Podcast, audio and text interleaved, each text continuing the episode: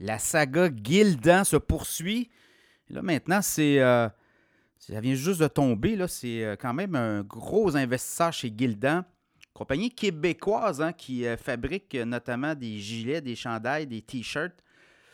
compagnie qui est en, progression. Si je regarde chiffre d'affaires également, mais euh, revenu net un petit peu en baisse.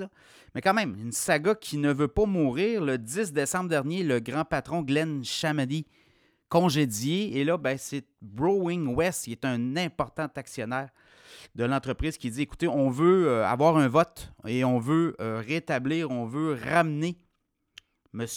Chamady à la direction comme PDG. On l'a tassé. Le conseil d'administration actuel l'a tassé. Et là, ben, c'est un bras de fer qui se dessine. Le PDG congédié euh, se défend dans des lettres ouvertes également aux investisseurs. Et là, euh, Browning West, voilà, qui dit que euh, finalement, on devrait non seulement ramener M. Chamadi, mais également on devrait remplacer 8 des 11 membres du conseil d'administration de Gildan. Donc, ça joue très dur actuellement. Et selon les règles de l'entreprise, ben, on peut demander un, important, euh, un, actionnaire important peut demander, en fait, on peut demander un vote sur la décision. On a 21 jours pour répondre et fixer une date à l'Assemblée. Et là, on pourrait convoquer une Assemblée extraordinaire. Et sinon, ben là, ça va être la saga des tribunaux.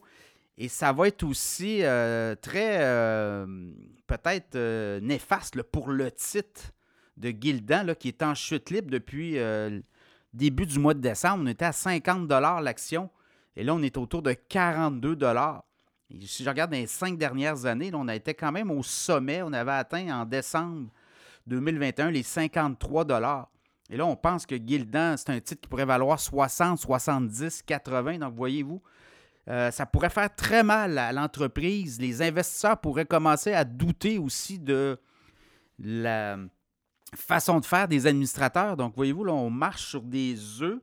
Gildan, quand même, une entreprise très rentable, 870 millions de revenus au dernier trimestre, 127,4 millions de profit net. Et on pense qu'on pourrait amener l'entreprise encore plus loin avec M. Chamadi. Chamadi, bon, euh, a été très euh, décrié également ses pratiques là, au niveau de sa direction, dit qu'il n'est pas présent, travaillait beaucoup là, pour euh, ses projets personnels à la Barbade. Alors, voyez-vous, là, c'est un bras de fer. On l'a sali beaucoup aussi. Donc, comment tout ça va, euh, va atterrir? Parce qu'on doit chercher un atterrissage en douceur. Et là, c'est plus une question de bataille entre des, euh, des gros investisseurs et des gens du conseil d'administration, mais c'est vraiment pour les, les, actionnaires de l'entreprise. Parce que là, si on commence à vendre massivement, à se départir du titre, ben, c'est un titre qui pourrait être euh, en chute libre au cours des prochaines semaines. Donc, ça sera surveillé, évidemment.